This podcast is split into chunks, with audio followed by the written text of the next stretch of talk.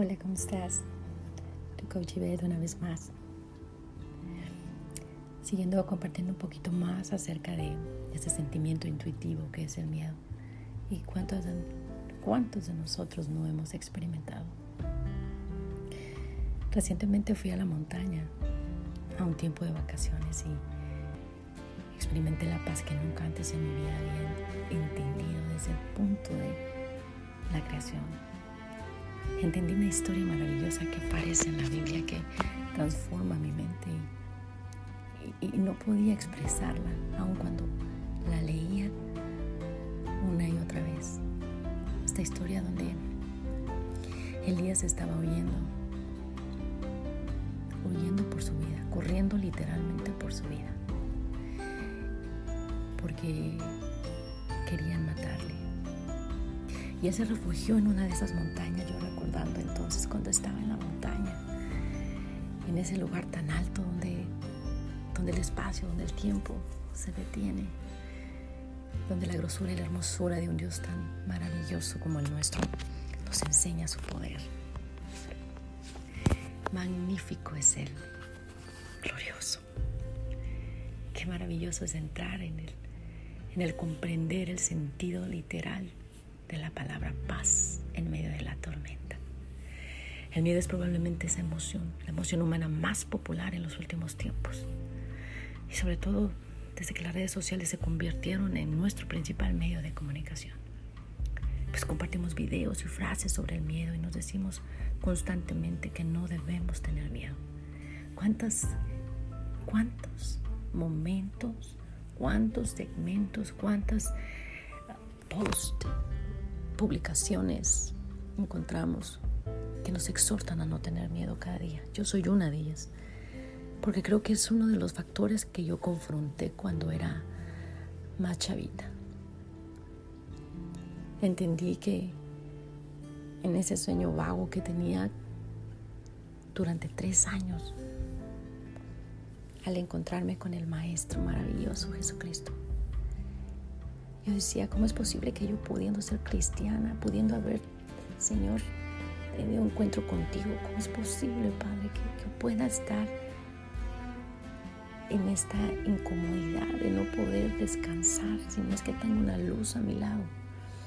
Y mi Biblia, pensando que la Biblia y de la Biblia saldrían las palabras y confortaría mi paz durante mi sueño. Y ese sueño se, se manifestaba cada vez más en mi vida tres años constantes vivirlo, hasta que confronté.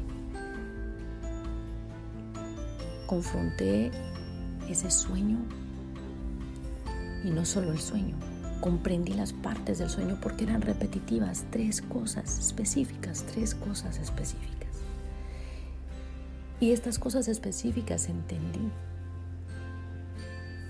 que eran substractos de partes en mi vida que quedaron muy impactadas. Al conocer a Dios, conocer y tener el encuentro con Jesús, al pedirle a Él que me diera tiempo para ver que estaba en un proceso nuevo, en una temporada nueva, como una mujer casada. El Señor vino a mi vida en una voz tan fuerte y me dijo, levántate, es el tiempo.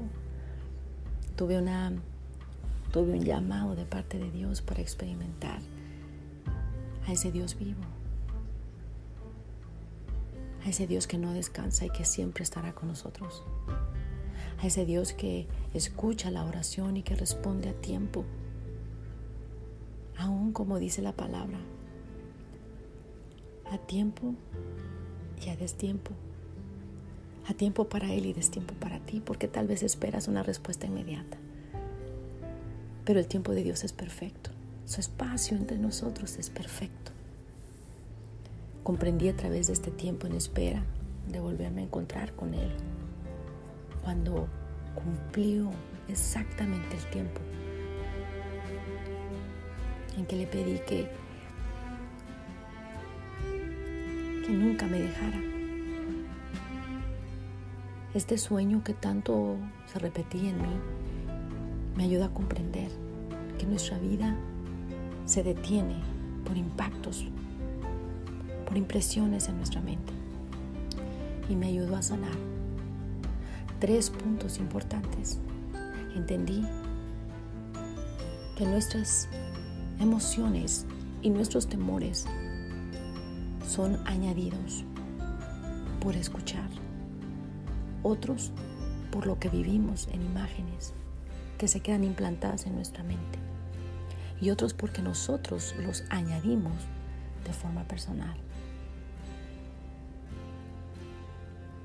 Cuando reflexionaba que este sueño se repetía de la misma manera, pero en diferentes puntos, diferentes eh, atmósferas, diferentes lugares, superficies, pero eran los mismos al final.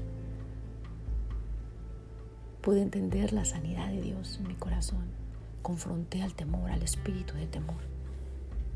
Y eso no fue algo agradable. Nunca pensé que pudiera ser tan valiente para hacerlo. Siempre era la niña de papá, la que se sentía tan feliz y tan segura de tenerlo ahí cerca de mí. Y hoy quiero decirte esto. El miedo es una de esas emociones más básicas del ser humano. Así como de cualquier mamífero, es una emoción que cumple un papel fundamental, la supervivencia. Es aquí donde nos ponemos a pensar qué pasaría si viviéramos sin miedo. Solo existe una posibilidad, moriríamos. Sin miedo viviríamos de forma tan temeraria que podríamos que pondríamos en peligro nuestra vida y moriríamos a los pocos días de no tener miedo.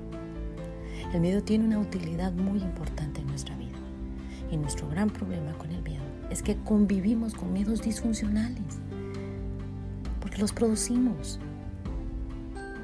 Así es que vamos a seguir profundizando un poco en qué es esta emoción instintiva y para qué sirve.